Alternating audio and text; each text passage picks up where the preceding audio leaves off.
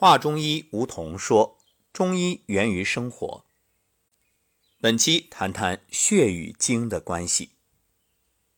精能化血，血能生精，精血互生，故有精血同源之说。血对精的作用，服血者，水谷之精气也，和调于五脏，撒陈于六腑。男子化而为精。女子上为乳汁，下为精水。精者，血之精微所成。血液流于肾中，与肾精化合而成为肾所藏之精。由于血能生精，血旺则精充，血亏则精衰。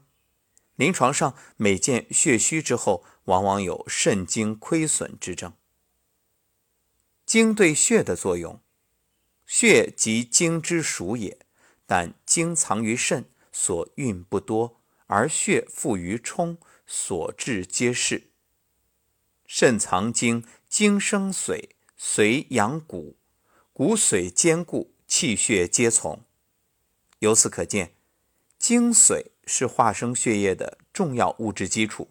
精足则血足，所以肾精亏损可导致血虚。目前治疗再生障碍性贫血，用补肾填精之法而获得很好的效果。